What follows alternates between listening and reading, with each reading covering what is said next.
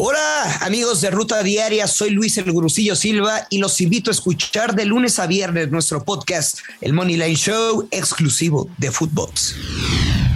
Mbappé carga al París ante el Madrid.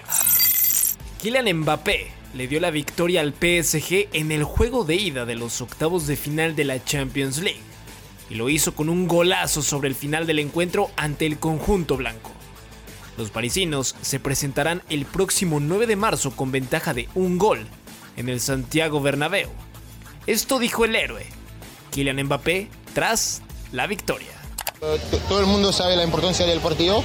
Eh, empieza muy bien, empieza muy bien, eh, fuimos en el ritmo del partido, eh, trabajamos juntos y, después tenemos la victoria, pero, pero es únicamente el primer partido, tenemos uno en, en Bernabéu y, y vamos a ser listos para este partido.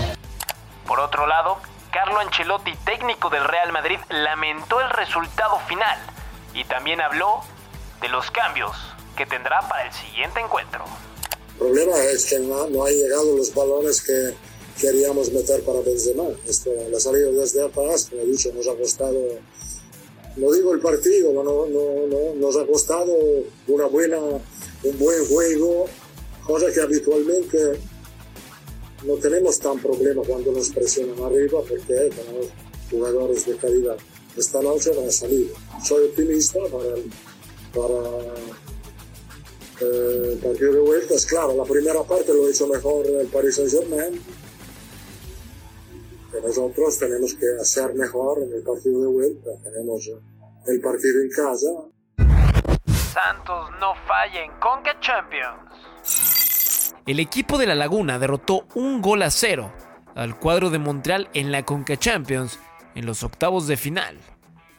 Un gol de Jesús Osejo al minuto 88 de partido fue suficiente para que el equipo de Pedro Caiciña consiguiera la victoria en el TSM Corona.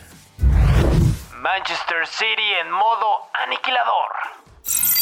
Los Citizens hicieron lo que quisieron ante el Sporting de Lisboa jugando como visitantes donde golearon 5 goles a 0, con una gran actuación de Bernardo Silva que marcó un doblete. El resto de los goles fueron obra de Mares, Phil Foden y Raheem Sterling. Bayern, Liverpool e Inter entran en actividad. El día de hoy continúan las noches mágicas de Champions League con el enfrentamiento entre el Bayern Múnich en contra del Salzburg en Austria mientras que Liverpool visitará el Giuseppe Meazza para enfrentar al Inter de Milán. Primer gol del año para Cristiano. Luego de 46 días de sequía, Cristiano Ronaldo por fin pudo marcar con el Manchester United en lo que va de este 2022.